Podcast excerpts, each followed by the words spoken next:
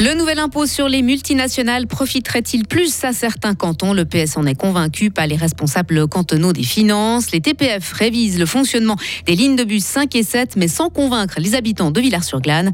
Des impacts de balles découverts sur des pelleteuses à gain. La police lance un appel à témoins. Des averses ce matin, des éclaircies cet après-midi, maximum 12 degrés. Demain et jeudi seront partiellement ensoleillés. Mardi 25 avril 2023. Bonjour Sarah Camporini. Bonjour Mike, bonjour à toutes et à tous. 1,5 milliard de francs. Le groupe bancaire UBS annonce ce matin avoir dégagé un tel bénéfice avant impôt au cours des trois premiers mois de l'année. Une annonce qui intervient quelques semaines après l'annonce du rachat de Crédit Suisse. Des multinationales taxées à 15%. Une centaine d'États vont harmoniser leur imposition et mettre en place cet impôt. Selon la Confédération et les cantons, la Suisse doit s'aligner si elle ne veut pas perdre des revenus fiscaux. Il recommande donc à la population de voter oui le 18 juin prochain concernant l'imposition minimale au CDE G20. C'est les recettes de ce nouvel impôt seront partagées, 75% pour les cantons, 25% pour la Confédération. Mais le Parti socialiste s'oppose à cette répartition car il estime que seuls quelques cantons en profiteront. Un argument contesté par Nathalie Fontanet, conseillère d'État genevoise en charge des finances. Je ne crois pas justement parce que cette question euh, est réglée par la péréquation. On sait qu'on a des cantons qui effectivement ont plus d'entreprises, ont plus de revenus fiscaux, ont de ce fait la possibilité de baisser les impôts plus facilement que d'autres cantons eh bien ces cantons-là sont des cantons contributeurs à la péréquation. Et ça permet d'aider eh bien les cantons qui n'ont pas le même euh, finalement euh, tissu économique et qui n'ont pas euh, les mêmes facilités. Une centaine d'entreprises suisses et quelques milliers d'entreprises étrangères seront concernées par ce nouvel impôt. L'aglo de Fribourg revoit sa copie. Elle annonce des changements sur le fonctionnement des lignes de bus 5 et 7 entre Villars-sur-Glane et Fribourg dès lundi prochain. Les horaires de ces deux lignes vont être légèrement décalés pour réduire les nuisances sonores sur certains passages. Et puis le temps de parcours vers la gare des usagers de la ligne 7 sera aussi diminué.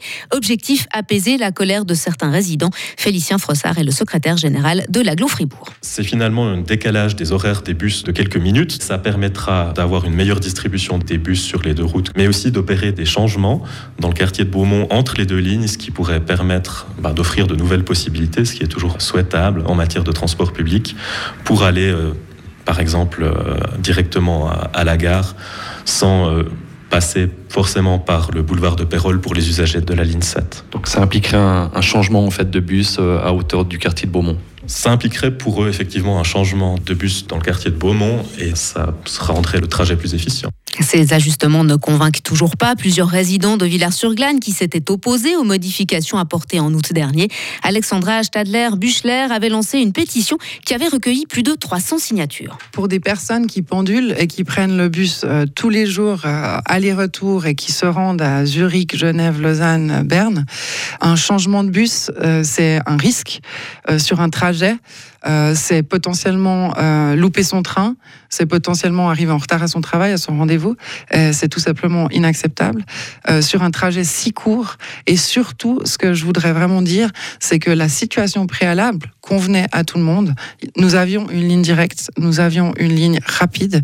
Et quand on enlève quelque chose à, à des utilisateurs, il faut aussi être prêt à les entendre ensuite et puis à les voir se fâcher. L'aglo et la commune de Villars-sur-Glane précisent que des discussions vont encore avoir lieu et que des modifications plus en profondeur pourraient avoir lieu dès le mois de décembre. Des impacts de balles ont été retrouvés sur des machines de chantier à Gain. Et la police lance un appel à témoins car les engins, les engins dont une pelleteuse ont été visés par des coups de feu à deux reprises, une première fois durant le week-end de Pâques, une seconde fois une semaine plus tard.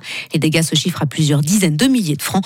L'enquête n'a pas permis d'identifier pour l'instant le type d'arme ou les auteurs. Et puis ce cessez-le-feu de trois jours, Sarah. Hein. Oui, c'est l'accord passé entre l'armée et les paramilitaires au Soudan, selon Anthony Blinken, chef de la diplomatie américaine. Il évoque les intenses négociations menées au cours des dernières 48 heures. Entre-temps, les ressortissants de plusieurs pays ont quitté le territoire. Parmi eux, le personnel diplomatique suisse, soit une douzaine de personnes qui devraient être rapatriées aujourd'hui.